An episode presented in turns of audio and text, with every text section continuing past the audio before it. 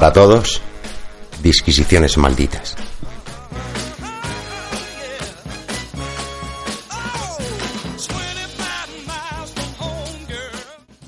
Queridos disquisidores, buenos días, buenas tardes y buenas noches. Estos Disquisiciones Malditas en su edición más metalera, porque hemos vuelto los tres jinetes del metal. Hoy me acompañan de nuevo en estos micros mis grandes amigos Lolo García.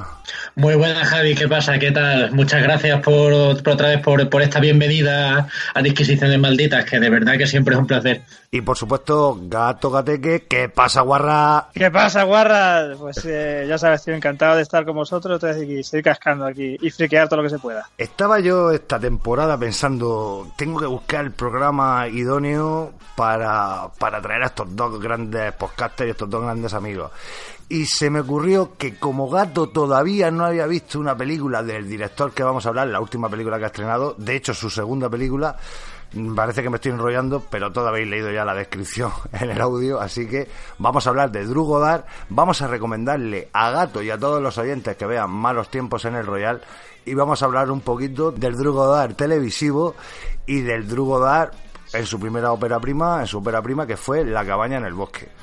Primero voy a comenzar con Lolo. Eh, Lolo, te arrimaste al primer producto cinematográfico sabiendo un poco que este señor venía de la televisión, no conocías nada de Drew de repente te estalló la cabeza con la cabaña. ¿Cuál fue tu primera impresión con, hostia, este tío ha escrito y ha dirigido una película de puta madre?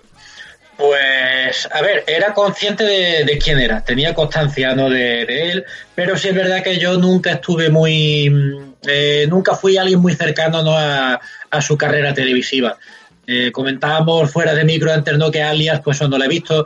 Eh, Perdidos fue una gran frustración porque la verdad es que me rodeé de, como, le pasó a tanta gente, de mucha eh, de muchos fans de Perdidos, pero yo en esos años estaba preparándome unas oposiciones muy jodidas, entonces no, no pude seguir la serie. pues eso, tenía también ¿no? lo de tenía que ver con, lo de Cloverfield también que sabía. En fin, era consciente de que el hombre no pues tenía su, su grupito de amigos o tal. Eh, pero es que encima además de Cabin in the Woods fue un proyecto que, tardó mucho en estrenarse. No me sé todos los detalles, pero me consta que, fue un proyecto bastante accidentado. ¿no? Que estuvo en un sótano metido la película ya prácticamente hecha hasta que, consideraron que, era un buen momento. Entonces, bueno, en fin, pues, pues yo sabía que el hombre tenía una reputación, pero me faltaba haberlo comprado de primera mano. Y The Cabin in the Woods la vi un poco más tarde, que mucha más gente que ya me la había, me la recomendaba con bastante. Y la experiencia fue buenísima. Eh, yo pues la, la, vi con un grupillo que también estábamos ahí pendientes de, venga, joder, la de Cabin in the Woods, que hablan muy bien, que tal y que cual. Y joder, una cosa muy, muy divertida cuando ya tengamos que hablar más de, nos metamos ya más en la harina, ¿no? Ya podemos ver. Sí, vamos, Pero una primera toma una película que, que no me, da la impresión de que a lo mejor quisieron venderle como el eh, el homenaje paródico, pero en plan, no sé, un scary movie, una mierda de esta, ¿no? Y hombre, tiene su es un homenaje paródico, no deja de serlo, claro que sí pero la película era algo más. Y yo creo que como entrada a lo que era lo que podía ofrecer Drew Goddard, joder, pues un producto bastante redondo y muy interesante. ¿Y tú, gato, venías consumiendo algo de el Drew Goddard televisivo o de repente te encontraste esta película y dijiste, hostia, el terror, terror y gato siempre van unidos? ¿Cómo fue la cosa? O sea, de, sí, de Alias recuerdo, aunque no, no fuera una cosa, como tampoco, haberla visto en la tele, pero tampoco haberme marcado mucho, como otra serie más, realmente a mí no me pegó, aunque sí que me llamaba la atención que tenía bastante fama la serie, pero para mí era como otra más, no le veía mucho rollo. Perdido sí que me la tragué entera más tarde, pues verdad, porque yo no empecé viendo la temporada por temporada y tal, sino que cuando ya había acabado, que había bastante éxito, o creo que la cogí en la quinta, eran seis temporadas, si no me equivoco. Yo me acuerdo que la cogí en la penúltima temporada y nos las empezamos a ver del tirón. También con lo bueno y con lo malo, ¿sabes? Porque como también tiene sus bajones, sus incongruencias, sus movidas, pero bueno, nos moló mucho.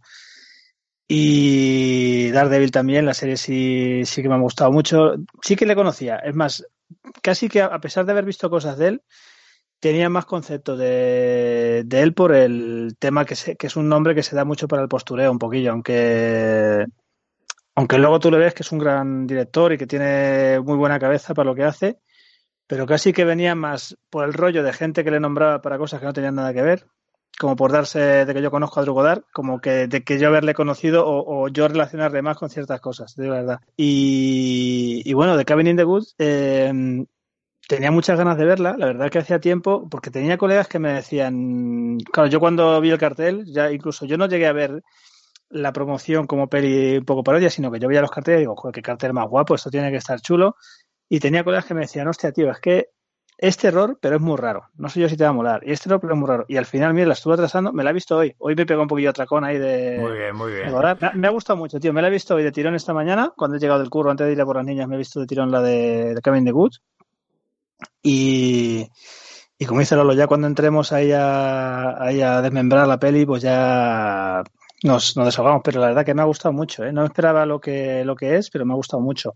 Bueno, llegado a este punto... Sí, dime. Sí, eh, llegado, yo quería, para entrar ya en materia, para entrar ya un poquito en materia, porque algunos de los oyentes pues estarán preguntando, sí, están hablando aquí de Drugodar, están hablando de la cabaña en el bosque, hemos mencionado Alias, hemos mencionado Buffy vampiros eh, podemos mencionar Ángel también, el spin-off este que se hizo de Buffy. Y hemos mencionado mucho Perdido y hemos mencionado también Daredevil. Digamos que el nombre de Drew está íntimamente vinculado a la televisión, como hemos insinuado, ¿no? Un poco. Y en la faceta de escritor, vamos a matizar que es en la faceta de escritor, que es lo que le ha llevado también un poco a, sus grandes cotas, a las grandes cotas que haya podido alcanzar, con una nominación que obtuvo por el guion de The Martian, película con, realizada por Ridley Scott.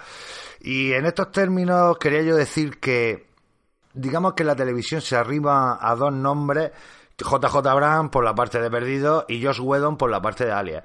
Son nombres que, por supuesto, nos suenan ahora el Josh Whedon del universo Marvel y JJ Abrams que decir de eh, del universo Star Wars, del universo Star Trek. Y también participa, por ejemplo, en la escritura del guion de, de, del primer Cloverfield, de lo que aquí se llamó Monstruoso. Esta faceta de escritor le lleva a, tener esta amistad. ¿Vosotros creéis que esto es el punto, esto es un punto importante, verdad, dentro del universo Hollywood, que, que tenga gente que firme por ti los contratos, no podemos decir? Hombre, que se lo digan a Eli Roth, ¿no? Y joder, pues sí, yo creo que lo de los padrinos... Eh, a ver, en este caso puede parecer un poco más injusto porque, mira, mientras que de otros no tiene que ser forzosamente el IROD, ¿vale? Aunque podríamos hablar. Eh, eh, de algunos puede ser más o menos cuestionable. Yo creo realmente que Drew Goddard sí es un tío con talento y con, un puñado de ideas muy interesantes y, más de un recurso eh, considerable ¿no? a la hora de, aportar proyectos de mayor o menor envergadura. yo sí veo un el Drugodar es el tío habilidoso y el tío sabe llevar su, sabe dónde meterse, sabe llevar sus proyectos a buen puerto encima. Y, sí, tiene su, el hombre tiene, tiene talento dirigiendo y. Hmm. Sí, gato. Sí, yo creo que es lo que dice, que tienes talento al final, es una persona que, como te decía, yo a lo mejor luego ya recopilando digo, coño, si ha estado en esto, ha estado haciendo lo otro, ha hecho un montón de cosas que, que aunque a lo mejor no las asocie primero, sí que son cosas que, que al final son interesantes. A ver, como decís, los padrinos hacen muchísimo. Los padrinos hacen mucho, pero luego que, que él tenga talento también es lo que le va, lo que le va a mandar, lo que le va a mantener ahí puedes tener talento o puedes tener dinero como V-Ball, pero bueno, si este, en este caso hay talento, pues mira, sale. de nuevo, eh, eh, en un disposiciones maldita edición metal aparece el señor V-Ball, siempre aparece. pero bueno, en este caso quizás el, digamos, el, pues el apadrinamiento le ha servido más para poder hacer eh, los proyectos que él quiere, ¿no? Y algunos que le gusta hacer. En vez de, en vez de haber sido alguien eh, pues eso, he contratado por la productora tal para que le adjudiquen tal proyecto y, tiramillas. No, aquí el hombre, pues bueno, pues que sí, que a lo mejor al machaca de turno ya le gustaría, pero el hombre, bueno, pues se da la circunstancia de, tener la habilidad, tener el talento y, oye, encima, la posibilidad de poder hacer lo que le dé la gana.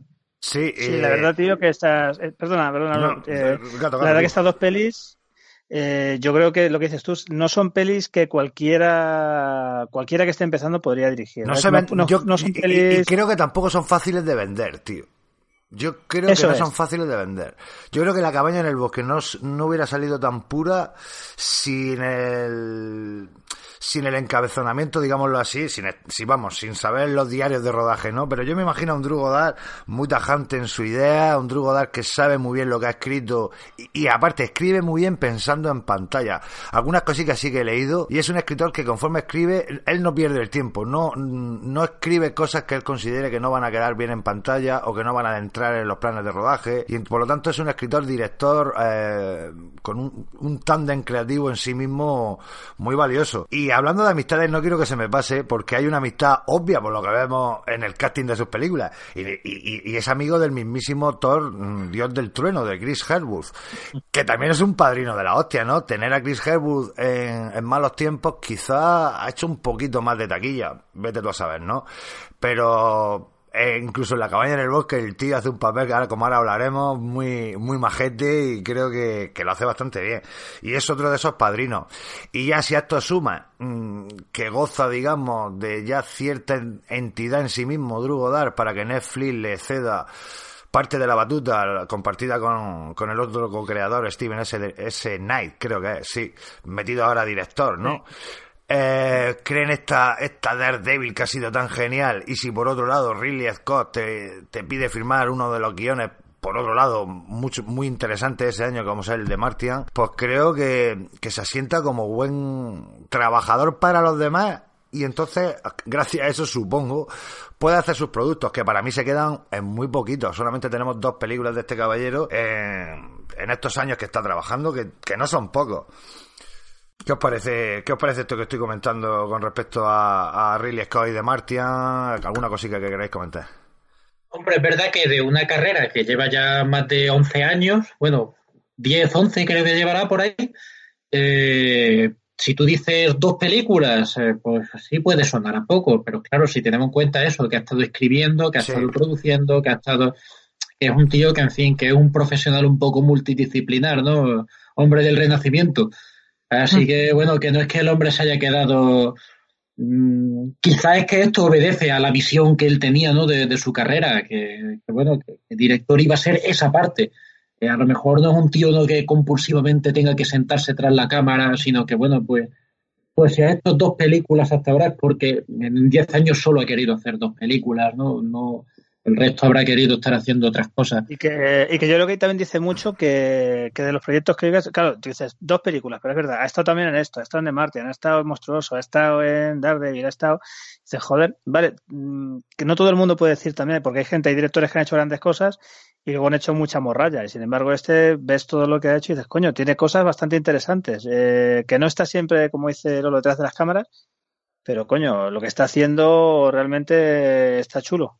Además, claro, que además compaginando el trabajo de cine con el de televisión, que tampoco tiene que ser especialmente fácil, ¿no? El ritmo de la televisión, que además depende de tal cual, o sea, de muchas productoras y un no quizás no sea no el mismo de, de estar pues pues en fin, ¿no? El, el, el ritmo de Hollywood. Hmm. ¿Sabéis, ¿Sabéis qué sensación me dio a mí preparando un poco el podcast? Que siempre buscaba, digo, este tío ha tenido que escribir algún cómic, cojones, seguro. Y parece que no, acreditado al menos no. Pero este es un debate quizá más para, para la zona de Apocalipsis Friki, pero eh, se me sugiere un buen escritor hasta de cómics. Con lo que tú decías, Lolo, de Hombre del Renacimiento, yo creo que este tío es capaz de firmar hasta una buena colección de cómics.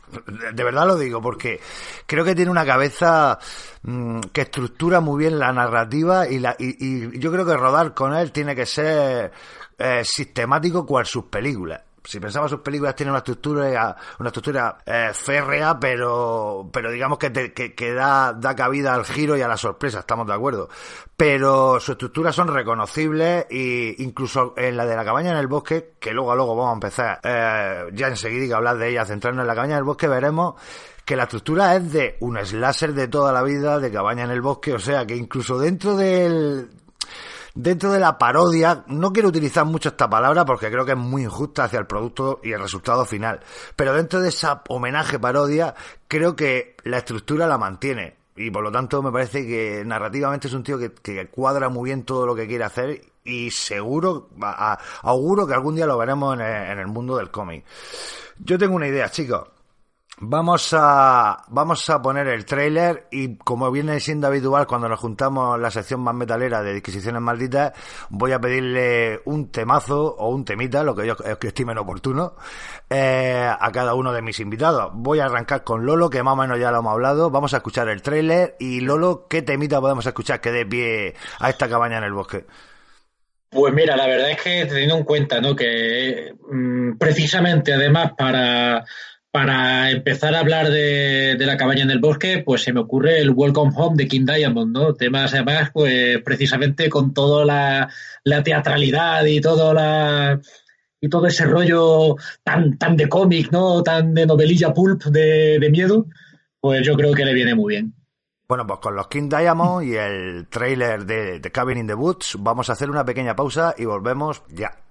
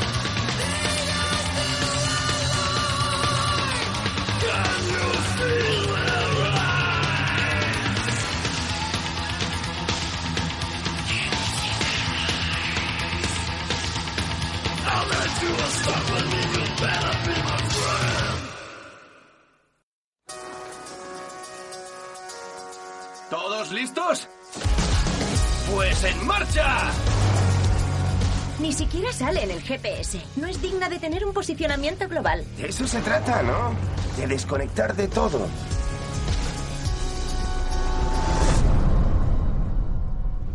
Hola.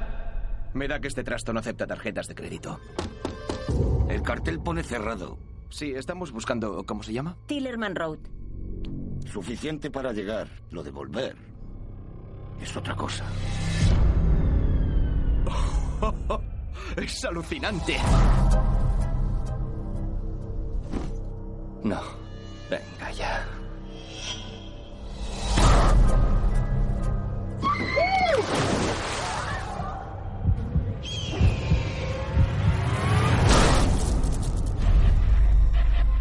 Los corderos han atravesado la puerta y ya han llegado al matadero.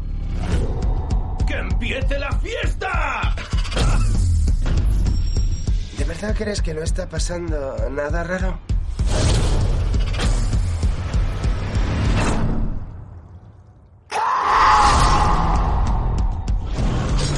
¿Qué es esa cosa? Permaneceremos juntos. No es buena idea. Deberíamos separarnos. Sí, buena idea. ¿Pero qué? Tenemos que largarnos.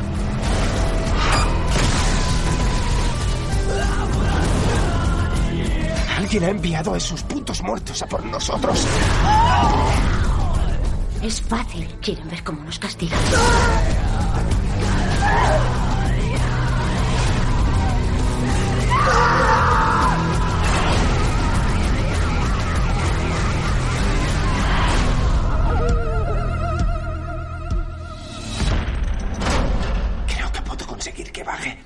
Y queremos bajar.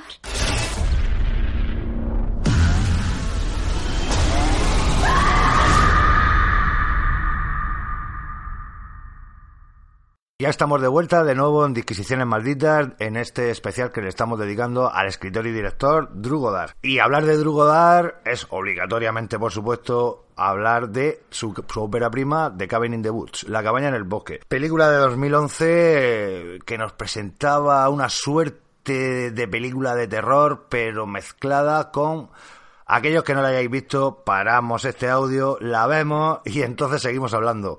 Porque ahora sí continúo para todos los demás, nos da un giro sorpresa que a mucha gente encanta, a mucha gente no termina de gustarle y precisamente aquí es el quid de la cuestión para que esta película sea tan grande, considero yo. Es una película que siendo una película de terror no deja indiferente a nadie para bien o para mal. Es una película distinta, con mucho de humor, podemos decir, hemos mencionado la palabra parodia, pero también una película de terror muy acojonante sus momentos de terror. Y tampoco quiero ya hablar mucho más, va a ser una película protagonizada, por supuesto, por Chris Herwood, apareciendo en un rol, digamos, casi secundario, eh, y, y, con un reparto pues casi desconocido, ¿no, chicos? Yo tampoco tenía muy claro quién era esta gente, no lo tengo yo muy claro. Creo que no vamos a hablar mucho de la filmografía de cada uno, porque creo que la película en sí tiene bastante tema. Porque lo que nos mola de la película es como, como está hecha, pero también lo que nos cuenta y cómo está escrita. Y con respecto a esto, ¿qué tenéis que decir, chicos? La historia en sí misma. Moló el giro este argumental, al principio no se encajó del todo. ¿Cuál fue vuestra, vuestra, cuál ha sido tu, tu cara, gato, esta mañana? Tú que la tienes muy reciente.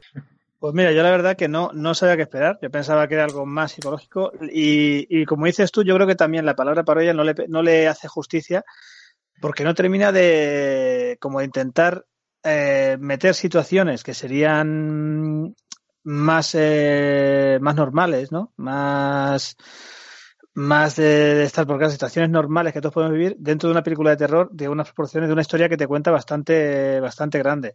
Pues la verdad que mi primera impresión ha sido, pues, así que ya empezamos un poco con spoiler, ¿no? Es, es Sí, empieza sí, sí. Una, una charla entre dos administrativos, una charla normal, hablando de, de lo- las protecciones que ha puesto en los cajones con el compañero y, y me ha chocado, tío, me ha chocado y me ha flipado, me ha flipado un montón de decir, joder, tío, porque claro, están hablando, están hablando normal y de repente hay un momento en el que uno de los dos le está contando un rollo que lleva un rato contándole sobre su mujer que ha puesto protecciones en los cajones y el otro ya no le está escuchando, y dice, pero ¿me estás escuchando?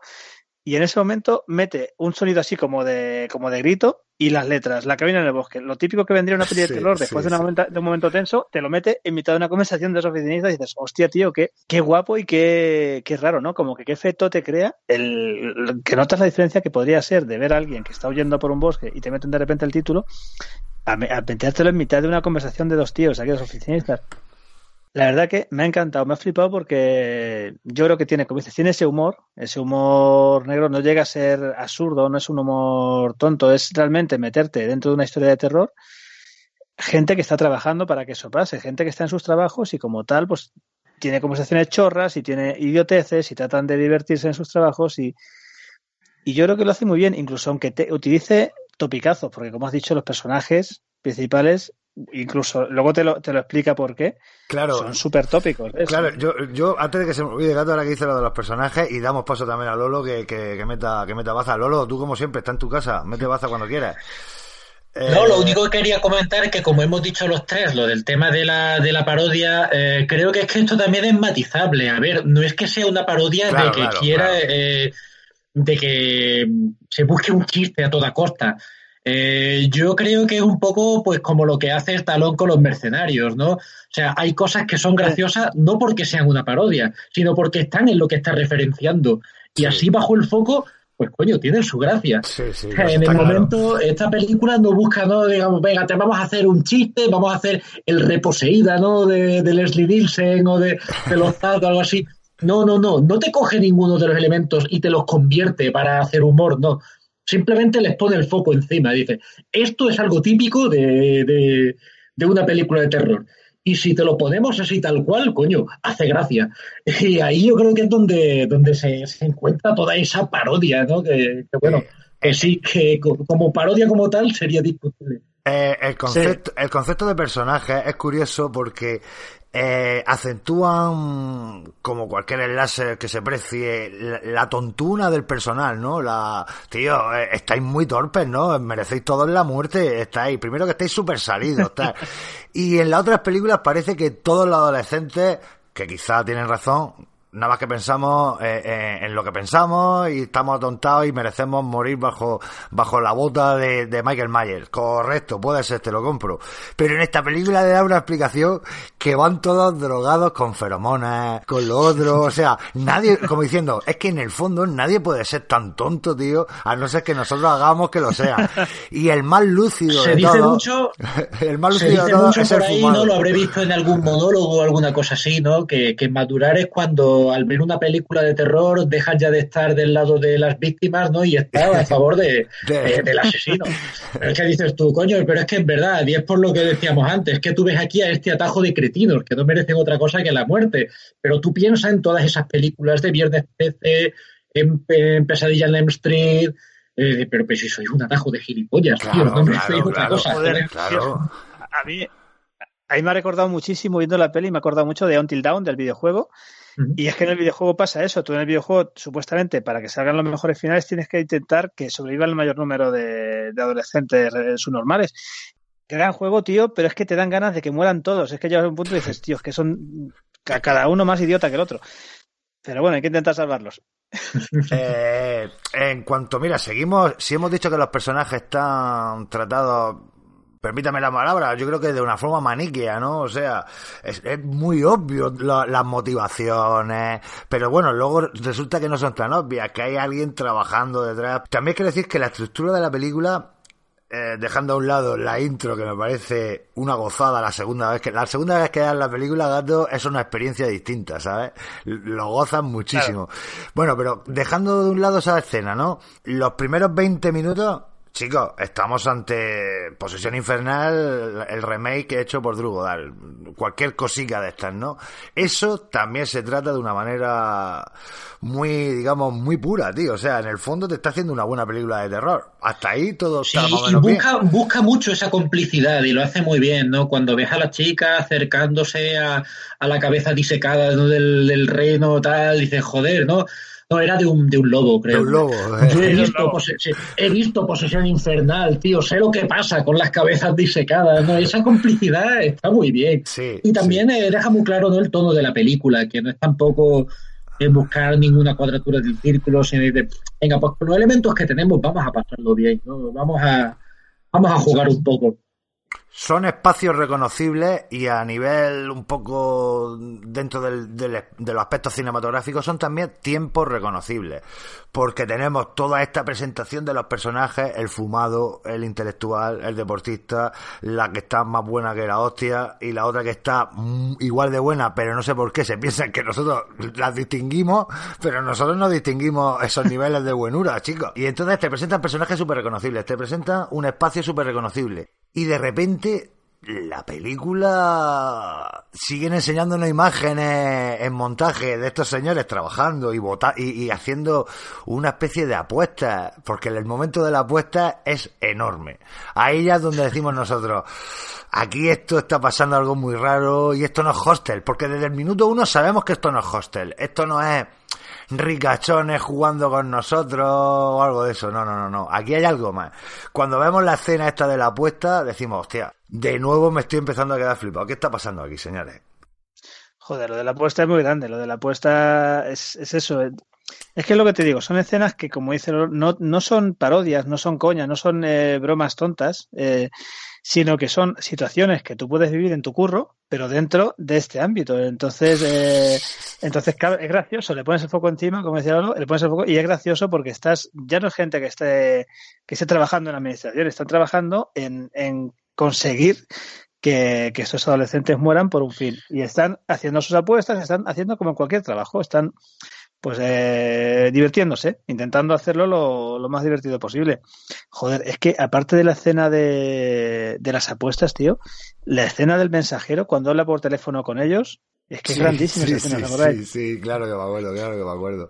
Claro, que todo lo que pasa en esa oficina es cachondísimo, ¿no? Porque sí. están además viendo el Paranormal Activity en otro sitio, sí. de la, la, la, película de terror japonés, ¿no? Eh, en, en Japón, claro. Y luego, eh, que también es Richard Jenkins, creo, ¿verdad? Quiero recordar el nombre de Richard Jenkins, sí, que estuvo nominado o se lo llevo por la, por la, la forma del agua. Ese actor que te da ahí un em, cierto empaque, ¿no? Un, veterano, dices tú, este tío está aquí haciendo algo que pues, es muy importante, estos dos son unos máquinas aquí en su trabajo, pero su trabajo en qué consiste. Y de nuevo nos vamos a la cabaña, y en la cabaña de repente vemos a nuestros invitados, la estamos contando un poco, pero señalando ciertas escenas. Una escena que ya que ya empieza a tener visos de auténtico terror. Y es la escena de cuando descienden al sótano y, y, tienen que elegir. Nosotros no sabemos todavía esta elección, pero bueno, tienen que elegir. Ahí ya tenemos, señores, como digo, los primeros visos de, oye, pues parece que el terror también va a estar bien rodado. Sí, sí, sí, aquí la verdad, puf. Eh, claro, lo que pasa al ser un tío no de la con una filmografía tan entre comillas escasa, ya lo hemos comentado antes, ¿no? Eh, quizás tampoco, empezando por un servidor, no me, no me he parado ¿no? a ver eh, su sello personal, su manera tal, pero se ve que es un buen director. El tío, eh, quizás incluso más que como, como director esteta, que, que también, el tío tiene un gusto, es como, como contador de historias, ¿no? que lo hemos estado ya ya viendo, también lo hemos comentado antes. Eh, aquí efectivamente, pues lo hace de una manera no más, mm, más convencional, entre comillas, también, más clásica, porque quiere, en fin, pues eh, seguir con este marco de, de, terror y tal, pero claro, es que luego nos tocará hablar ¿no? de mal, malos tiempos en el Royal, y entonces, claro. pues ahí ya ves cómo, cómo el tío efectivamente no deja de tener presente que está contando una historia, o varias, ¿no? Y sí, yo creo que, sí, que aquí se.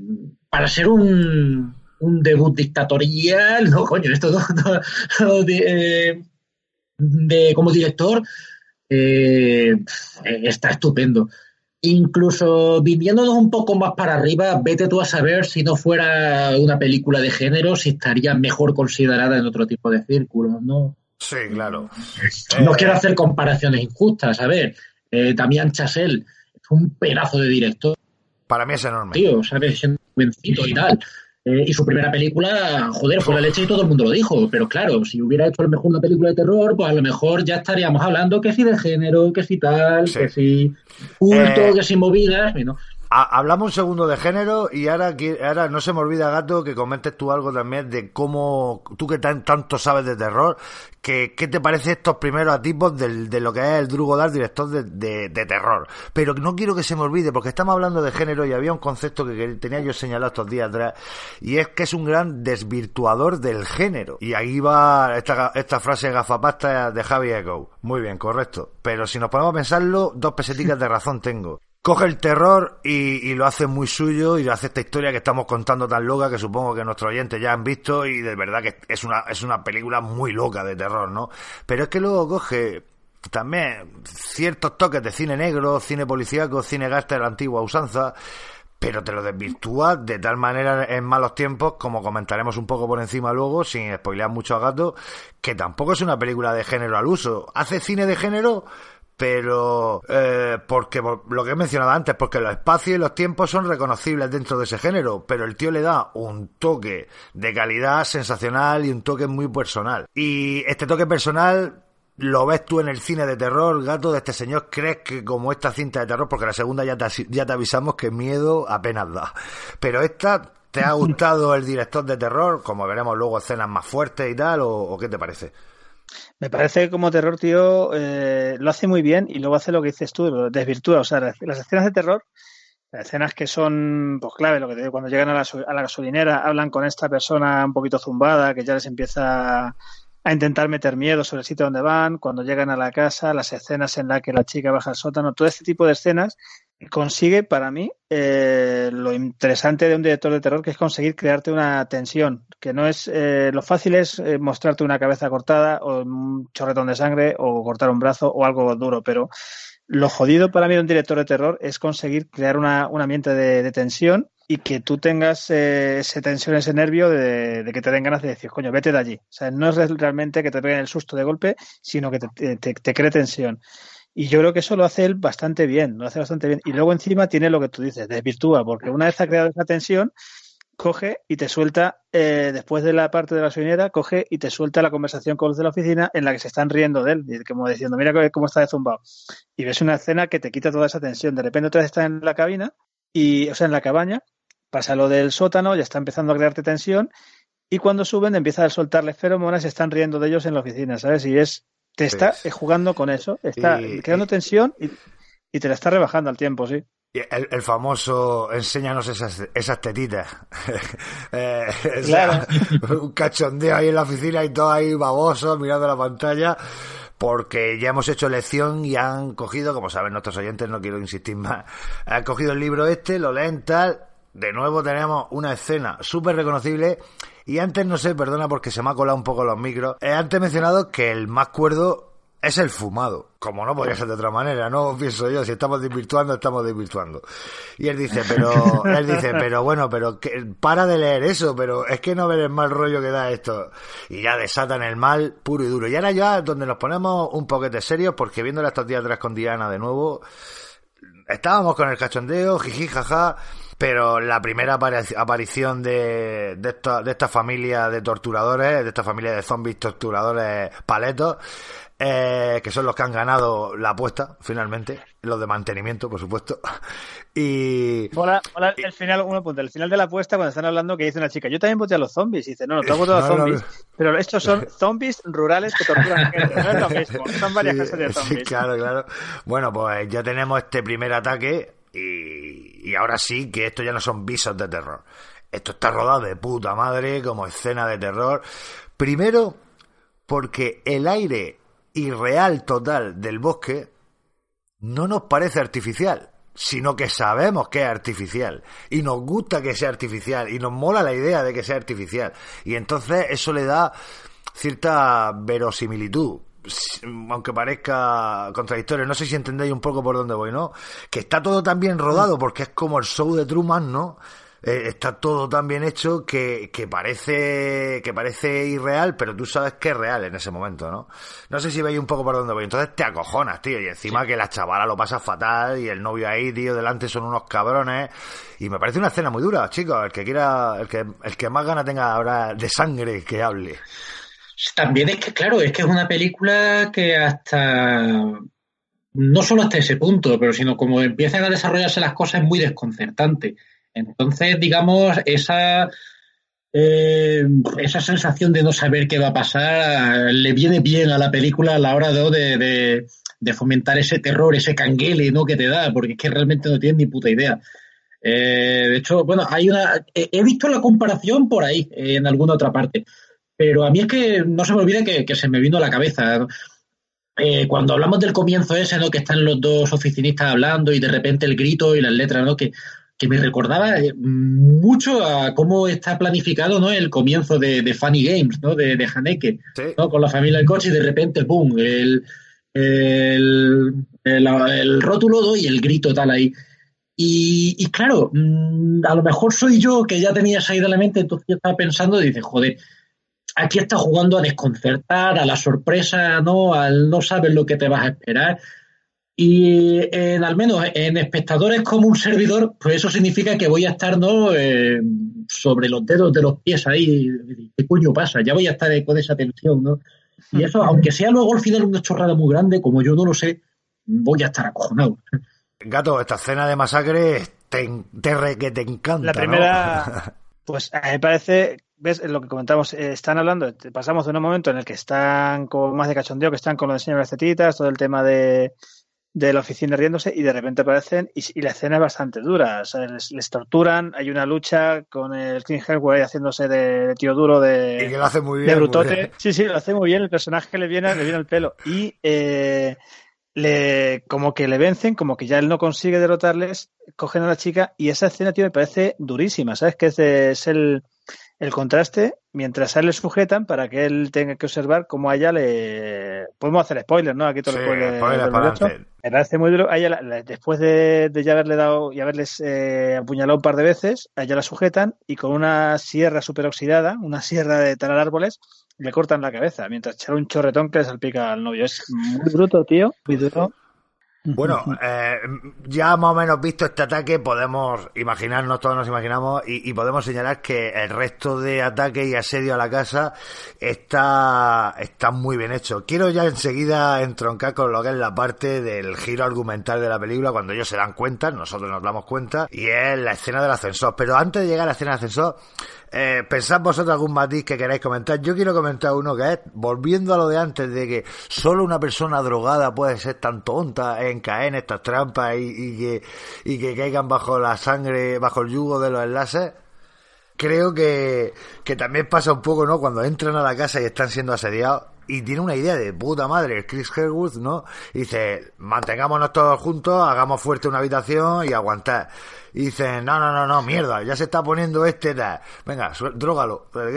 Dice, no, no, es mejor que, que vayamos cada uno a nuestra habitación, nos los, separemos. Los oficinistas ven, ven que se les trunca el, el, el, proyecto y dicen, pues hay que drogarle. Y según le drogan, el tipo decir, no, no, cada uno para un lado, nos separamos todos. Que, que, se les trunca, que se les trunca y, y, y, hasta este momento no sabemos qué es lo que cojones se les está truncando, porque ellos están comprometidos con una labor súper importantísima que ha fallado Estocolmo, nos dejan pequeñas pequeñas frases. Ah, está fallando Japón. Veremos a ver está como vamos. Solo quedamos Japón y nosotros. Nosotros no hemos fallado y Japón tampoco. Todo va a ir bien. Los de abajo, los de abajo son los jefes. Todo esto también lo va soltando. Esto es muy de. Esto tenemos que citar de nuevo al Drugodar, escritor, ¿no? Estas pequeñas pildoritas eh, que va soltando durante la película, pero todavía no sabemos ni quiénes son los jefes, ni cuál es la misión. Disfrutamos de todo este segmento de terror como digo, si queréis comentar alguna cosita y acabamos en el ascensor. De este segmento de terror, chicos, alguna cosita que queréis decir. Sí, todo, todo muy, muy rock and roll, ¿no? Que es lo que, es lo que busca también Drew Goddard, que no se nos olvide que, en fin, que son películas, las referenciadas y tal, en las que, que bueno, a ver, quizás intentar recuperar un tono así sombrío, es más convencional, más clásico, ya sabemos que aquí no va a funcionar, porque ya hemos visto todos los hilos, ya hemos visto todo, ¿no? Entonces ya a partir de ahí, pues yo creo que dice, venga, rock and roll para todos y ala, y que vuelen aquí, ¿no? las sierras mecánicas y todo. Y a mí me parece genial.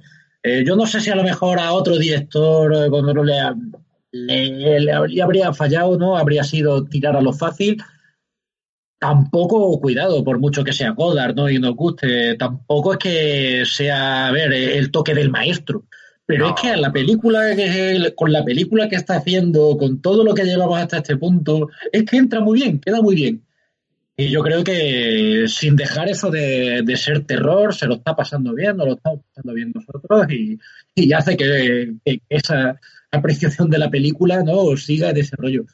Eh, antes Claro. del ascensor, Gato, ¿alguna cosita que quieras decir? Eh, A ver, porque mira, lo lo comentas, ¿no? en el ascensor que es como ya lo tienen, lo tienen claro, pero antes del ascensor hay dos escenas en las que hay, eh, se dan cuenta, como dicen, los personajes, los más listos, está el fumado, el loco, y la, y la virgen, eh, por decirlo así, porque tienen cada uno como su estereotipo. La chica inocente, la que dices tú, que también es muy buenorra, pero ella piensa que no, entonces, bueno, eh, claro, el, el loco, cuando se separan, eh, rompe sin querer una lámpara y en la lámpara Sí. él ve que hay un micro colocado. Entonces ya como que él empieza a dudar algo, empieza ya a sospechar algo de que hay algo raro ahí. Pues tampoco, ya está metido en el jaleo, peleas con zombies, entonces tampoco se lía mucho. Y la otra escena que me parece muy grande es cuando, claro, tú cuando ellos están llegando a la casa, atravesan un túnel y mientras están atravesando el túnel hay un pájaro que se choca con una especie de muro invisible. El muro invisible hecho como con, con celdas así eh, y ellos no lo ven. Entonces cuando intentan escapar, antes, bastante antes de llegar al ascensor, cuando intentan escapar, se les hunde el túnel y hay una grieta y Chris Hemsworth intenta hacer una cosa súper chula, ¿no? Cruzar el- la, la grieta con una moto. Es, me parece una escena brutísima porque, el, claro, te dan esa, esa tensión, él salta, parece que lo va a conseguir, incluso con la música y todo, es joder, qué épico, está, que va a cruzar con una moto el tío. Y de repente se revienta contra el muro invisible y cae. Y cae a un vacío, un precipicio gigantesco. Y claro, el loco ahí no se da mucha cuenta, pero la tía ya es la que de repente se da cuenta. Dice, eh, nos están, nos, nos, nos manejan como marionetas. Es más, lo dice así directamente. Dice, somos marionetas, somos marionetas dentro de, de un espectáculo. Sí, Es ahí, es el fumado, ahí el fumado ya no va, eh, eh, el otro chaval, el intelectual, es el que se, el que le, le está diciendo cosas dice, Tacho, aquí está pasando, aquí está pasando algo muy raro. En este sentido vamos un paso por delante de los, de los protagonistas, vamos un paso por delante porque sabemos, por ejemplo, a través de la escena del águila, por la propia por las propias escenas que hay en en el en, en el trabajo no en la oficina no que está dirigiendo un poco la cabaña en el bosque. Sabemos que algo está pasando vamos un paso por delante de ellos. Pero el director también el escritor y director nos mantiene todavía con es que si eso, si solamente fuera ese el misterio pues, ese- lo que yo insinuaba un poco al principio no Eh, nos iríamos por aquí estos son unos ricachones tal pero como están mencionando a unos jefes y que es muy importante y que pasa en otras ciudades mantiene muy bien muy bien muy bien la tensión cliffhanger no la tensión propia de, de productos que ha tocado Hugo Dar como perdidos bueno yo creo que ya vamos a bajar ese ascensor y aquí vamos a romper una lanza en los cuatro momentos de ef- efectos visuales y de dirección artística, porque la dirección artística creo que la trabaja muy bien en las dos películas. De hecho, la fotografía y la dirección artística de Malos Tiempos en el Royal creo que también ha pasado muy desapercibida para los Oscars. Y lo estoy diciendo muy, muy convencido. Me, me- me fascina la, la dirección artística de Malos Tiempos en el Royal. Y la fotografía, pues creo que también es muy interesante. Pero bueno, cositas de la academia, ¿no? Pero incluso en la cabaña en el bosque, la dirección artística está muy bien currada en la parte de terror y los espacios reconocibles, como era la cabaña, obviamente. Pero luego, chicos, ¿qué me decís cuando bajamos este ascensor y ahí juegan un, papel importante los FX, los efectos visuales, ¿no? Y la dirección artística. Y creo que está de puta madre, ¿no? Eh, las criaturas, las cabinas. Eh, ¿Os fascinó esto la primera vez que la visteis? Y que... ¿qué Sí, tal? me parece muy buena manera de, de, de, digamos, ¿no? de, de mostrarte el pastel, ¿no? De, de que ya un poco atascados, porque efectivamente, quizás un, un espectador eh, más, eh, digámoslo así, novato, puede ya estar, digamos, empezando a sumar dos y dos, ¿no? Pero el que ya viene más curado de espanto, ya pues ahí, conforme va bajando el ascensor, ya también vas cayendo tú, ¿no? Y dices, Claro. hostia, pues, pues sí, pues aquí. Aquí tienen todo, todo el arsenal guardado. Sí. Sí, sí. A mí me, me mola, tío, porque claro, eh, van sacando, van viendo monstruos que son más atípicos, muchos muy típicos, ¿no? El hombre Muy, lobo, muy, muy, fantasmas. sí, sí, sí. Y hay un homenaje que me mola un montón, que hay uno de los objetos que encuentran en el sótano, es una especie de bola, parece una bola puzzle, que realmente es un homenaje a los cenobitas de, de Clive Barker. De Como Hellraiser, menciones, como menciones Cliff Barker en, otra vez en el próximo. Te digo disquisiciones malditas sin mencionar a Cliff Barker, ¿eh? Por favor. Por favor. No es culpa Esta- mía. A ver, Godard, Godard mete un cenobita en, en su peli, pues tengo que hablar de Cliff Bueno, Barker, ¿eh? si nos alguna referencia a Maese King, el, el gran, el gran señor del terror de esta casa de Inquisiciones Malditas también hay, pero bueno, eh, ese, ese pique estadounidense entre Stephen King y Cliff Barker me gusta a mí tenerlo con mis amigos Gato y con Iván. Un saludo para Iván. Mm, Chocan Cliff Barker, chocan Stephen King y de esas dos mentes, pues sí, surgen un montón de bichos como los que tenemos ahí. Pero es que volvemos a lo mismo, es que son súper reconocibles y eh, interesa que sea así. Y hay una frase muy buena en la película que dice eh, eh, que están sacados de las pesadillas y dice no de ahí de estas cosas de donde vienen las pesadillas o sea como ese mar primigenio ese mar ancestral que se ha mencionado porque pasamos al segundo estadio de conocimiento del espectador que es cuando ya empezamos a sumar dos y dos como bien decía Lolo y aquí el que manda romana a lo mejor tiene cuerno y rabo, por decirlo de alguna manera, ¿no? Ya empieza a pensar que aquí hay algún demonio que, que, que está comprometiendo a la humanidad, la- los títulos de crédito, tiene ahí cuatro sacrificios, la, la sangre parece que desciende, porque claro, no hemos mencionado que cada vez que hay un, un- un asesinato se entiende como un sacrificio rápidamente, porque veamos la sangre, vemos una figura que se completa con esa sangre, y entonces... Una lo- máquina, sí, una máquina que se- que se activa Unos engranajes, unos engranajes que era ese diseño de producción de- del- de- del propio cartel, ¿no? De la película, tan, tan inquietante, pero a la vez tan conocido. Mucha gente pensó que esto era un cube, pero ni mucho, ni mucho más cerca de la realidad, ¿no? Esto es una película distinta en todos los sentidos y entonces tenemos esta, esta ingeniería del mal que parece que funciona en diversas ciudades del mundo y yo creo que aquí más o menos todos sí hemos sumado dos y dos. Llámalo demonio, llámalo terrores primigenios, llámalo Cthulhu o como tú quieras, pero aquí hay alguien que manda romana, ¿no, chicos? Que es el auténtico villano de la película. El que tiene la humanidad cogida por los huevos, digámoslo así. Eh, y dicho más o menos las criaturas que no hemos encontrado, al final ya podemos mencionarlo como queráis, un poco por encima. Es un enfrentamiento eh, al más puro estilo, digamos, ju- videojuego de, terror, porque están ahí un poco los, SWAT, ¿no? Que los, los que protegen, digamos, la seguridad de, de la oficina, como hemos pasado a llamarla en este podcast. Y hay, hay un pequeño tiroteo, pero que va. No se puede hacer nada contra todas las bestias que vemos, chicos. Cobras gigantes, fantasmas. Lo del unicornio me parece una gozada. Un unicornio, tío. Que drugo darme todo un Unicornio es un y encima un unicornio que se ceba, tío. Que se ceba con el, con la propia, con la pro- pobre víctima. Eh, y ya tenemos el giro final. Que el giro final es esta Sigourney Weaver que le da un empaque a los últimos instantes de la película muy grande, ¿no, chicos? Y que nos dice que esto está así. Que más o menos ya nos lo ha mencionado Robert Jenkins también. Que o muere el fumado o mueren los dos, pero esto, esto tiene que acabar. Porque si no, la humanidad y entonces, chicos, aquí es donde la película dice, no, no, no, aquí no van a haber ni segundas, ni terceras, ni hostias. Aquí estas dos personas son egoístas tope. ¿Qué os parece esta resolución final, estos momentos de la sala final, el jefe final? Esto mola mucho, tío, que, le- que les dice, porque claro, se los explica, les está explicando que todo lo que han visto, todos esos monstruos que han visto, todos esos terrores, no son nada comparado con lo que hay observando, con lo que está abajo, con lo que, con lo que si, si despierta, sí que se cargará todo. Y eh, ellos, o sea, la chica, la chica está un poco más dudosa, pero él directamente le suda la polla y dice, pues, lo siento, pero como dice ella, dice, lo siento por haberte arrojado a la- al lobo, al brazo del lobo, y lo siento por cargarme a toda la humanidad. pero, A mí me parece muy cojonudo. Piensa también, si estamos además siguiendo el juego de los referentes y tal, que puede ser casual, pero mm, yo siempre que veo un final así, ¿no? Me acuerdo en el que quedan dos supervivientes y tal, pues me acuerdo el de la cosa. En este caso son, pues eso, Macready y el otro, ¿no? Pues esperando la muerte, como quien dice. Se quedan ahí, nunca sabremos qué pasó, pero lo podemos suponer. Por eso la película termina ahí. Entonces aquí que, sea, que sean dos, ante una situación de apocalipsis, ¿no? Y que digan, ¿le dan por culo a todos? Le dan por culo a todos. Ya la- cuando la película se ha convertido en la fiesta que es, yo creo que es un final perfecto. Y la mano, la mano final, que está hecha de puta madre también, tío. Y que estamos Sí, hablando de una sí, película sí, de sí, sí, 2011, ¿eh? Gato, que tú la has visto esta mañana y la mano está hecha genial. Qué mala baba que, como hay que, hay que tener para, para realizar un final así y que lo sepas vender a un estudio. Eh, una película que podría pasar perfectamente por un producto Blumhouse, ¿verdad? Eh, teníamos a Josh Whedon a la producción, que como hemos dicho, eh, lo del árbol, la sombra y cobijar, ¿no? Que es estupendo tener amigos de ese tipo.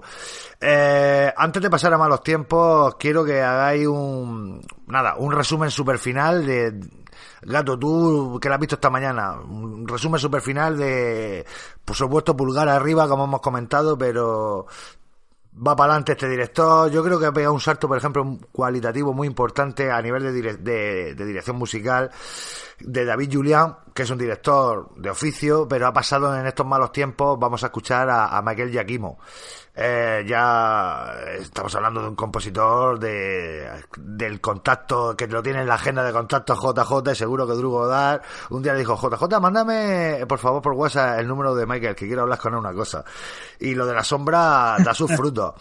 Eh, Gato las últimas palabras de la cabaña en el bosque. Pues para mí una, una buena película de terror una buena historia muy original y que, que como dice, te, te, mete momentos un poco más graciosos a base de, de contarte lo que sería eh, la gente que se dedica a hacer que eso pase, pero realmente sin tener, sin caer en, en lo ridículo ni, ni, lo absurdo. O sea, es, me parece, me ha, me ha, gustado mucho, tío. El, el, en general, me ha parecido muy buena película. Lolo. Pues un poco comparto impresiones, ¿eh? me parece pues como debut de Godard como director eh, genial, todo muy original, muy divertido, eh, con elementos tan conocidos y tal, mmm, sabe bastante fresco. Eh, ahora ya además que hemos estado ya revisando punto por punto la película y tal, quizás a lo mejor pues algún alguna puntilla, algún pero de que Godard haya querido un poco ir de sobrado y no funcione. Estaba pensando, por ejemplo, en eso en lo del águila. Eh, por ejemplo, que por nada más que por la tontería esa, pues ya te jode un momento que viene después, ¿no? Que es el de cuando van a intentar salir. Eh, sí, tú sí. ya lo sabes. También como, sin... como, como, dice Gisco... No, no, lo... te, no, te, creas, ¿eh? Yo, sí, yo... como, Bueno, perdona, te he contado. Yo quiero decir, como decía Gisco, el, la tensión se crea cuando tú pones una bomba debajo de una mesa, ninguno de los dos que están comiendo lo sabe, pero el espectador sí lo sabe. Y entonces, que esté ahí Chris Hemsworth preparando la moto, te compro la idea. La verdad es que hubiera sido un flipe verlo por primera vez en ese momento. Pero bueno, también prepara una escena que a la postre tampoco sale mal, pero tiene sus puntadillas en la película. Estamos de acuerdo como idea y el concepto hitchcockiano mola, pero yo creo que no le salió tan bien. Pero bueno, esto a ver, eh, lo digo como cosas ¿no? que dices tú, joder, un director que está haciendo su primera película, era un proyecto muy ambicioso y tal, eh, porque yo, francamente, con el recuerdo de la única vez que lo he visto, yo le daría mis cinco estrellas. Eh, yo creo que es una película, no se trata de, de ser una, de convertirse en una influencia, de ser el gran referente ahora, ni de, de cambiar el juego pero como una buenísima película en lo que quiere hacer, eh, me parece perfecto. Vamos a pasar ya a malos tiempos. Vamos a citar alguna cosilla que ha hecho entre medias para ya entrar directamente a malos tiempos. Creo que ya hemos mencionado y con justicia Daredevil. Serión donde los haya, quizás del mejor producto superheroico que haya hecho Netflix. Y sí. quiero citar, tío, que tiene este señor, ya no solamente tiene amigos y tiene buenas pelis, también tiene una nominación a los Oscars, ¿eh? que que un escritor de esta valía ya tenga, de esta valía para nosotros, yo estoy pensando súper egoístamente cuando digo de esta valía, eh, que a lo mejor hay gente que no lo, no va a comprar a Godard en su vida, pero el problema es suyo, tío, no mío. Yo lo que digo es que este director creo que nos va a dar productos, ya lo digo que hasta en el mundo del cómic posiblemente, nos va a dar productos muy interesantes, televisivos, cinematográficos, y que este señor tenga una nominación a, al Oscar por, por The Martian, con Ridley Scott ahí detrás, en 2015, oye, me parece un dato interesante, me parece un dato beneficioso para la industria y para él y para nosotros. Eh, ahora, Gatico, te voy a pedir a ti un, temica. Un temica. Vamos a escuchar el tema de Gato y luego el trailer de Malos Tiempos. Y el tema que nos pide o que, o que quiere dedicarle Gato a, a, sus oyentes va a ser Gato. Pues mira, estaba pensando, porque hay, eh, bueno, estoy muy picado con disco, pero en vez de ese, eh, pensando en, malos tiempos, en ese rollo, como dices, un poco de cine negro y que tiene, y sin dejar el metal al lado, voy a, yo voy a recomendar una canción de un grupo que se llama Diablo, Swing Orquesta, es una banda que mezcla swing y metal, y la primera canción de uno de sus discos se llama Tap Dancer, creo que es cojonudísima para, para hacer el enganche con esta película. Bueno, pues vamos a escuchar este Tap Dancer y el trailer de Malos Tiempos en el Royal. Hasta ahora.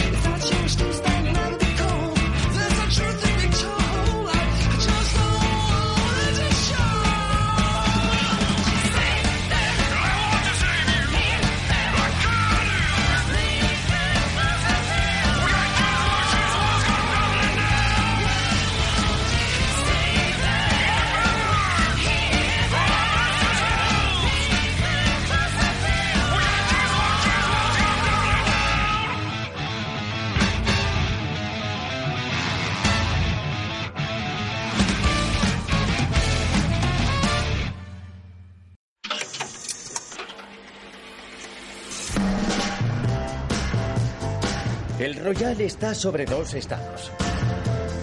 Tiene la posibilidad de escoger una habitación en California o en Nevada. ¿Qué hace en el Royal?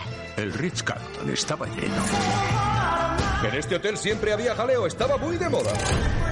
Hasta Dean Martin le dedicó una canción. Este no es lugar para un sacerdote. Debería irse. Trabájate esa táctica de ventas, hijo. El Royal no admite sacerdotes.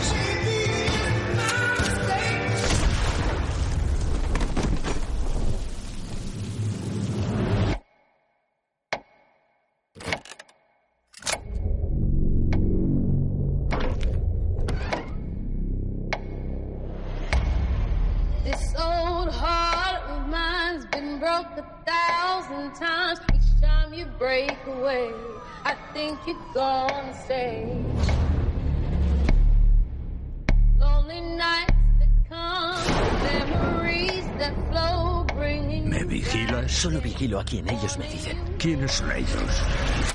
La dirección.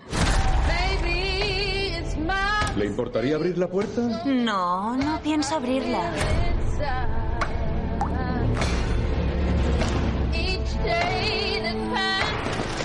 Tenemos que alejarnos de él lo máximo posible. ¿Qué tal?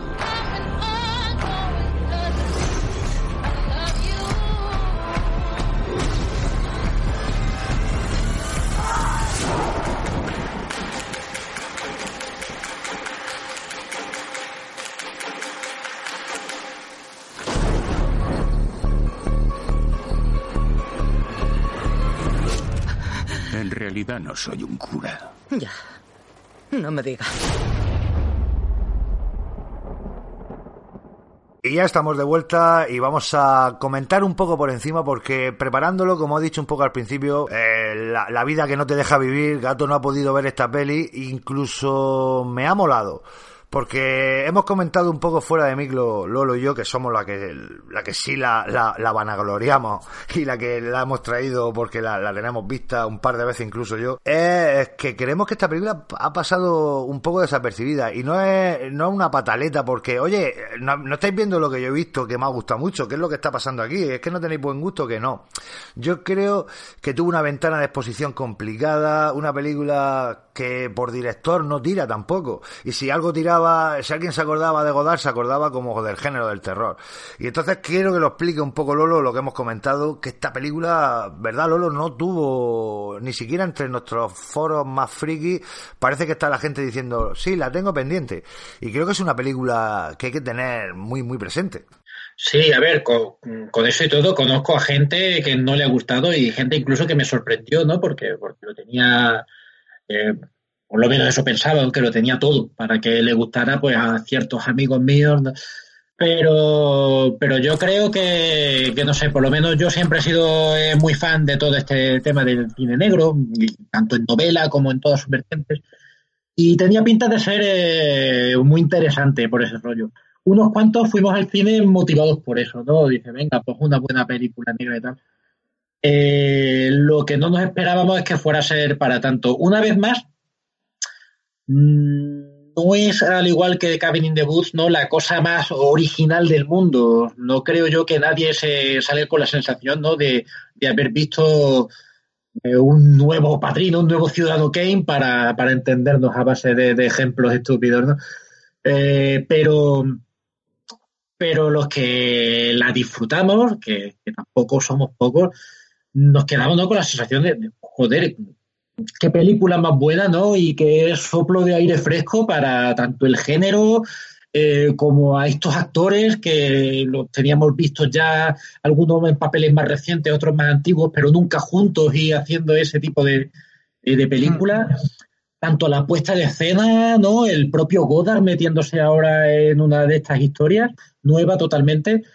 Eh, entonces, claro, todo, todo resultaba muy original y muy fresco, ¿no? Y, y al mismo tiempo, eh, con un guion que también mm, le gusta dar giros, dar saltos, ¿no? Eh, hacer sus trampas, pero de las buenas. Yo creo que, que una vez más le volvió a salir muy bien. Vamos a hablar un poquito, Gato, de cómo te podemos vender esta película. Pues como bien está diciendo Lolo, Yo... está encuadrada dentro del cine negro. Te apetece y, y- es una historia a la que te vas a aproximar, pero sabiendo que es de Godard, quizá ya sabes que te aproximas a un cine negro ciertamente distinto, ¿verdad? Mira, yo, eh, a ver, no la he visto entera, pero sí que me he podido ver unos casi una hora, cincuenta y pico minutos de la película. Y, y os voy a contar, mira, yo cuando la he empezado a ver, pues venía de haber visto la otra suya y digo, joder, me ha molado mucho a ver qué hace en esta, en esta película. Y según ha empezado, me ha echado un poquito para atrás. Ha empezado, la verdad que la fotografía cojonuda, eh, diseño me ha molado mucho, pero cuando empiezan, o sea, el tema de personajes que te sueltan parrafadas, yo no lo llevo muy bien. Yo creo que es una de las cosas que, por ejemplo, me tira para atrás de Tarantino, pero ese tipo de, de parrafadas de personajes me, tiran un poco para atrás. Y según ha empezado la peli, te empieza a presentar los personajes, personajes muy distintos, el tema del hotel, y ha hecho, me ha hecho un poquito para atrás. En cuanto he empezado a avanzar la peli, y he empezado, como dices, empiezas a ver los giros, empiezas a, a ver un poco por dónde tira, eh, empiezas a ver eh, lo que comentabas, lo que hacía Hitchcock, ¿no? Que hay algo ahí que los demás no lo saben, pero tú lo estás viendo y ya estás sufriendo porque les va a pasar a los, a los protagonistas. Y, y me ha venido a la cabeza una historia que me gusta mucho, tío, que no sé si, si irá por ahí, luego habrá más giros, pero me ha venido a la cabeza eh, Diez Negritos de Agatha Christie. Y digo, hostia, esto, esto tiene, esto huele a Diez Negritos muchísimo. No sé si lo irá por ahí o, o no, pero en los 50 minutos que, que he visto, ha pasado, ya te digo, de ese rollo al principio que me ha tirado un poco para atrás a, a- a tenerme totalmente enganchado. Digo, esta noche me tengo que acabar esta peli. Mira, ¿Por dónde te has quedado, gato? A ver, los personajes ya han estado interactuando, ya han visto, o sea, ya se han destapado, ya se han quitado algunas caretas, sobre todo porque el vendedor de aspiradoras ya, ya se ha, ha encontrado cámaras, eh, o sea, la, la habitación está oculta en la que ve por- a través de los espejos en las habitaciones y ya ha podido ver que todos tienen algo que no están contando. Cuando están, creo que poco después de que están cenando el cura y la cantante. Ah, pues entonces todavía te queda, sí, sí, sí, te, todavía. queda, te queda alguna cosica muy interesante. Mira, yo, eh, has mencionado algún nombre y yo eh, esta semana también me, ap- me apunté aquí una serie de nombres y, y voy a asumir, hago extensible a mis compañeros voluntariamente, pero yo voy a asumir un ejercicio de responsabilidad y creo que voy a citar varios nombres que pueden llevar a la confusión a la hora de abordar el visionado de esta película. Si no estáis de acuerdo conmigo, Lolo, sobre todo tú que la has visto y tu gato el ratico que llevas. Esto no es una película de Tarantino. Aunque cierta, cierta polarización extrema de los personajes, muy visto en Tarantino, aquí también esté visible. Pero no es una película de Tarantino. Tampoco es una película de Scorsese, aunque tiene es- esa, esa manera de montar y contar la historia de una manera, pero enseguida no es una película de Scorsese. Tampoco es una película que podría pasar, ¿no? A ver si esto va a ser una gafa pastada, que por otra parte a mí algunas me, me acaban gustando. Del Nicolás, si no digo el nombre bien, Lolo, perdóname, Nicolás Winden Ref, creo que se dice, ¿no? Eh, el tío noruego, sí, sí, pero... pero Lolo, tú No, eres- no se tú- puede decir bien, es así, ¿no? Eso no se puede decir bien. No es una gafapastada de estas, Lolo. Gafapastada lo digo sin maldad, oyente, ¿eh? Y, por supuesto, tampoco es una película de los Cohen. Si bien tiene muchos de todos estos directores, porque Drew Goddard de nuevo aquí lo que hace es un tío que se nota que se ha empapado de cine, que se ha empapado de, de escritura, de televisiva, dice, yo cojo los elementos que yo creo reconocibles en el género, pero gato, de nuevo vamos a, tener una desvirtuación del género. Y vamos a tener dos o tres episodios muy reconocibles dentro de la propia historia. Hasta aquí más o menos, Lolo, creo que estarás medio de acuerdo conmigo. Y termino diciendo con Sí, respecto sí, sí. a las parrafadas, es que si antes veíamos personajes protagonizando una película de terror, permítaseme la expresión, como Dios manda, como hay que protagonizar una película de terror, siendo tonto, estando salido, eh, actuando de la manera más irresponsable para acabar bajo el machete del, enlace, eh, pues aquí tenemos gente que fuma, bebe whisky y suelta parrafadas. Gato, si es que es el cine negro, de gente que fuma, se acuesta tarde, va con mujeres que fuman también y tienen mala vida. Y ese es el cine este, y entonces te tiene que presentar esos personajes y ese espacio reconocible que es esa América que en- a priori podría aparentar que estamos en años mucho más ulteriores, pero creo que estamos hablando que es la década de los 50 y largos ya, por, por lo que mencionan un par de veces. ¿Me equivoco? Ya están en los 60, si no ya me están en los 60 Sí. incluso.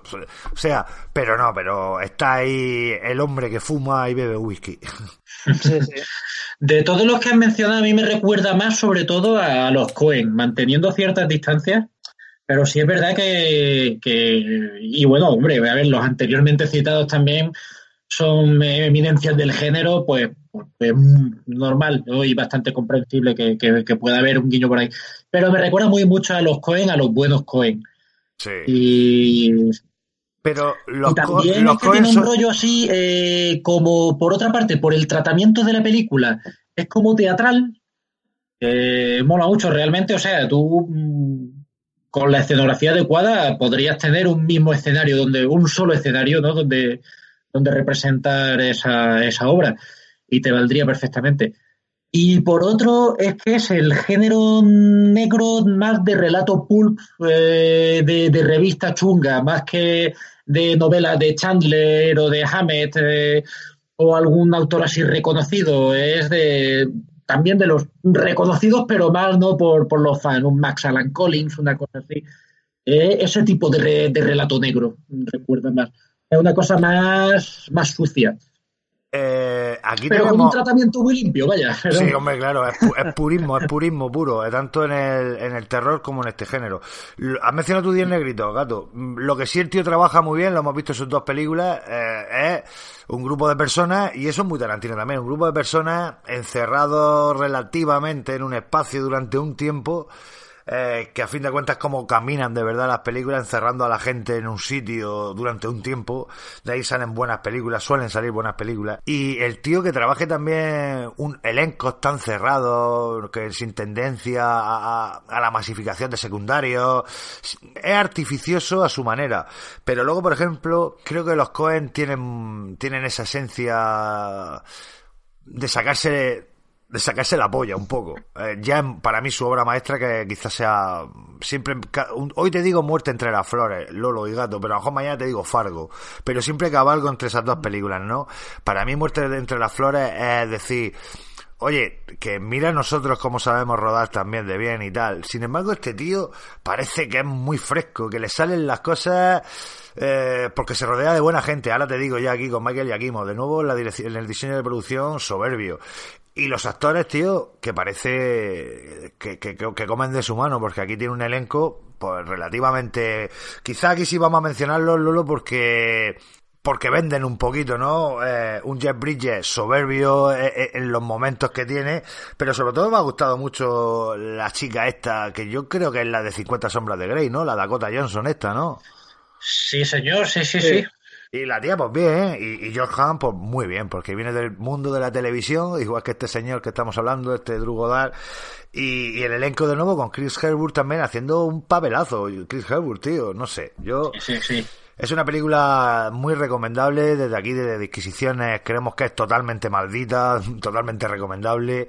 Y, y Lolo, sin contar mucho, me gustaría, sabiendo por dónde se ha quedado Gato y sabiendo que hay muchos oyentes que quizá no lo han visto, eh, cuando se aleja del cine más puramente negro y pasa a ser otra cosa, ¿te sigue gustando la película o te, pasa algo distinto a Cabin in the Woods y quizás no te gusta tanto, no te funciona tanto? Yo creo que sigue funcionando muy bien, sí, sí. Eh, quizás mmm, ese tramo final... un poco, me gusta más, me gusta más, digamos, eh, cuando va construyendo y sigue construyendo y sigue creando, digamos, tensión, ¿no? Quizás me guste más que cuando resuelve, y no digo con esto que no me guste, cuando, cuando dice de, de, de resolver un poco, ¿no? Eh, pero sí, y quizás aquí, digamos, mmm, tampoco es que vea yo una transgresión tan grande con respecto a la norma, con respecto a las formas, ¿no? Yo creo que aquí sale un poco más fluido. Eh, comparando esto, ¿no? En Cabin in the sí está más presente las ganas aquí de hacer rock and roll. Eh, en, la de Malos Tiempos del Royales sí veo que hay un poco más ganas, ¿no? De, no salirse del tiesto, ¿no? De querer hacer un homenaje más conservador. Incluso cuando cuando tenga sus sobradas y sus cosas, pero yo creo que quiere hacer una cosa son más, más dentro de la convención.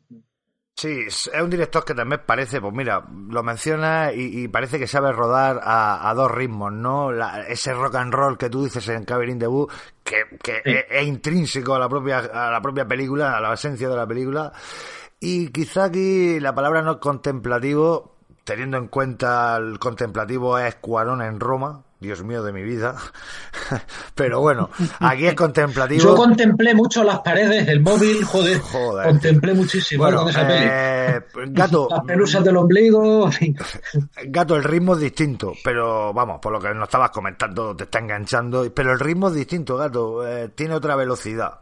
Y eso muchas veces es peligroso en directores, que parece que ruedan a distintas velocidades. Por ejemplo, Nolan siempre ha sido lento. Ya está. ¿Te gusta bien? Si no te gusta bien. Spielberg es económico, podríamos decir. Un plano de Spielberg tiene más información que media hora de, de- lo voy a decir, media hora de, de algunas películas españolas. Pero, pero este tío sabe rodar a dos ritmos. Eso ha sido lo que te ha tirado un poco para atrás. ¿Qué le dice a esos espectadores que aún no lo han visto, esos po- potenciales espectadores que aún no lo han visto y que aguanten ese ratico, ¿no? Porque la cosa avanza, ¿eh? La cosa camina, acaba caminando y muy bien. Mm. La cosa, eh, y lo como dices, para mí, para mí que ha sido el caso, empieza un poco bueno y como diciendo a ver qué pasa, pero como que te echa un poco para atrás, pero es que enseguida, enseguida crece, crece y se pone muy, muy interesante. O sea, ya la primera escena es interesante, que el- ha sido lo poquito después que, que ha pasado, que es lo que me para atrás, pero yo creo que, es, que merece muchísimo la, la, la pena verla y que si por lo menos ves eh, 20 minutos 30 de película, ya te enganchas, ya te enganchas muchísimo. Bueno, pues yo creo que vamos a ir cerrando con esta recomendación. Vamos a, señalar de nuevo, yo voy a señalar rápidamente de nuevo estas virtudes de un tío que rueda muy bien en espacio. Eh, me pasa lo mismo un poco guardando las distancias, creo que este es más artista, sobre todo por su faceta escritora. Pero me pasa un poco lo mismo que... Me van a perdonar los oyentes, no lo recuerdo ahora mismo, el director de, de, la, de la última posesión infernal que se hizo, que luego hizo también la de No Respire. Me recuerda a esos directores que trabajan muy bien con lo poquito que tienen y lo hacen muy bien. Y aunque esta persona, este director concreto, creo que va creciendo como productor también, porque como productor ejecutivo también está en sus productos y, y está creciendo y cada vez se va a rodear de mejores nombres. Y no se me hace extraño que de aquí a unos años veamos a este tío siendo un auténtico primera espada. Eso sí, si no se dilata tanto, no Lolo, incide tú un poco en esto, que de 2011 a 2018 nos regale dos películas. Siempre está la cosa, ¿no? Que, que, que también suelte algún guion por aquí, que se meta. Y además, vete tú a saber, tú mismo decías, ¿no? Que, igual vamos a ver, vamos a saber de, de Godard por, por otros canales. Eh, véase a lo mejor produciendo una nueva serie, o por qué no, en el cómic, ¿no? Eh, uno de sus amiguísimos, eh, Josh Whedon, tuvo su propio su propia patrulla X, ¿sabes? sí, como sí. quien dice, ¿sabes? Se la dieron, le dicen, haz tú la patrulla X. Pero, tío. y aparte, Eh, bueno, evidentemente primero, creo que le falta en cuanto a estatus a Drew Goddard, sigue siendo un poco el amigo de, en vez de ser, ¿no? pero al paso que lleva no me extrañaría ¿no? que le dijeran, vamos a dar una serie o y que la próxima, el próximo género que desvirtúe sea el del oeste, por ejemplo, no me sorprendería nada, no me sorprendería nada. Mira, sí. Tenemos ahí ese Bone Tomahawk que tiene un poquito de, de- de aire fresco, aunque también es otra película que no ha gustado a mucha gente, pero siempre mola a estos directores que te hacen una película de género, pero dices, mira, yo voy a meter aquí algo mío también, ¿no? Y eso te gusta, ¿no? Gato, cierro contigo también. Eh, este tío, eh, queremos que queremos más cositas suyas. Queremos más cosas, sí. La verdad que, que ya viendo en lo que ha participado y estas sobre estas dos pelis, queremos más cosas suyas, sí. Que se tome su tiempo. Yo pienso que si, si lo va a hacer así de bien, que se tome el tiempo que quiera, que lo haga bien y que saque películas geniales como, como estas dos. Sí, sí. Y si Sí, mira Tarantino, que, que, que al fin y al cabo el tío tiene clarísimo, ¿no? O por lo menos eso es lo que ha dicho. Luego ya veremos. Que el tío lo que va a hacer van a ser 10 películas, 10 películas. y 10 películas van a ser. El tío se echa el tiempo que. Luego el tío, eh, cuando toca entregar, el tío cumple. O sea, que, que luego a unas te gustan más, unas menos, no, pero el tío, en fin, siempre te suele hacer unas cosas, pues, mínimamente dignas. Y, y dentro de eso, de una filosofía, de, de una disciplina de, oye, sí, mi carrera es que van a ser 10 películas, yo te las voy a hacer. A ver, este señor por Claro. lo que le da. Yo, yo, mira, quería comentar una cosa que ha dicho ahora. Me he acordado, porque sí he comentado con Lolo de Apocalipsis Friki, que saben un montón de cómics. Eh, un abrazo para Javi, Miguel, Dani, todo el mundo. Y David. Y también, pues oye, con Gato, ¿quién sabe si Drew Goddard, Gato de Topal Games, quién sabe si también lo vamos a ver en la industria del videojuego? Lolo, tú también eres jugón. Es un tío que lo mismo pues, dice de repente, pues vamos a hacer un Silent Hill contando con este señor y a ver qué puede salir aquí. Y lo mismo te coge el Silent Hill 1, te hace un remake que era todo, era todo una japonesada que no Sí, se, sí. se estaban quedando con, con nosotros. Y que, Y que a día de hoy, porque bueno, ya, ya son años en los que hay guionistas de cómic, como los de Punisher, que incluso hicieron el, precio- el propio videojuego que hubo para Play 2 lo hicieron ellos, o, o Paul Dini, que lo tuviste en los Batman Arkham, que también guionista que estu- estuvo en Perdidos también, un Sí, montón de el- cosas. El ganador del Oscar por fácil- Javi también hizo un Call of Duty. Ahí tienes, tienes, eh, ya hay mucho cruce y puedes ver a, a nombres fuertes de, de- de- del cine eh, en videojuegos, como está también del Toro, ¿no? Eh, Con Kojima y, Bueno, Spike Lee, que hizo el modo historia de- del NBA 2019. Ahí tienes, ahí tienes. O sea, Madre que, mía. ¿Por qué no? ¿Por qué no? Sí, sí, que eso, ¿por qué no? Y que, y que, y que viene muy bien, que haya ese tipo de, de mezclas, al final le viene muy bien a los videojuegos también. Sí, pues yo creo que o nos estamos haciendo muchas pajas mentales o aquí en Disquisiciones Malditas somos unos productores de putísima madre porque yo creo que contar con Drew Goddard es una baza de, de por lo menos salir un producto con mucha mañica. Bueno chicos, pues vamos a despedirnos de, esta, de estos disquisidores. Lolo, de nuevo insisto, de Apocalipsis Friki, un podcast de amigos que todo hay que escuchar. Y Gato, de Topal Game, Visión de Confluencia, La Bazcueva. Eh, muchas gracias por venir chicos y por pasaros por estos Me da micros. muchas muchas gracias a ti, de verdad, por la invitación. Y bueno, ya sabes que en Apocalipsis Friki tienes tu casa, tenéis vuestra casa. Y de verdad que, que, que siempre me lo paso muy bien aquí en vuestra casa, ¿eh? Muchas gracias. Muchas gracias, igualmente. Me- Me encanta hablar con vosotros, tío, y echarnos unas risas y la charla y, y friquear todo lo que se pueda. Sí, hoy hemos hablado de Drew Goddard y su mala baba en este malos tiempos en la cabaña en el bosque. Yo voy a terminar con un, con un tema de malos tiempos en el Royal y es, como no puede ser de otra manera, un poquito de rock clásico con Deep Purple y su hash. Un fuerte abrazo para todos los disquisidores. Nos vemos en el siguiente Disquisiciones Malditas. Abrazos para todos. Adiós. Adiós. Hasta luego.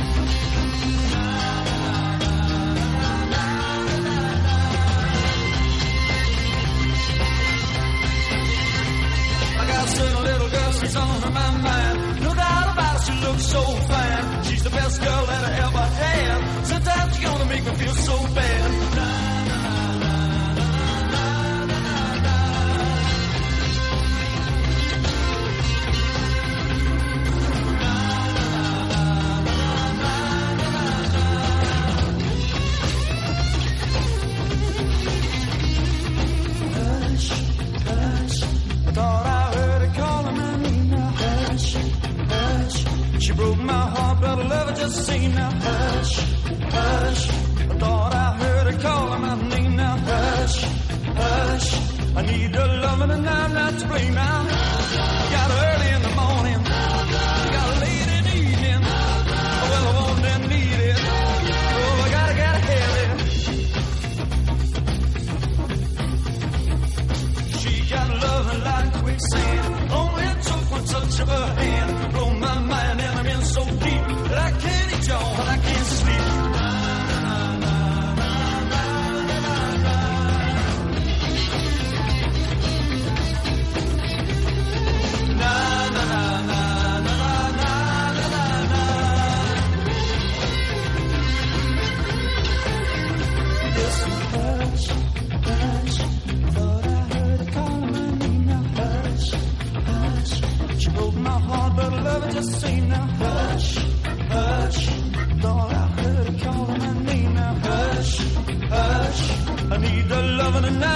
Blame now.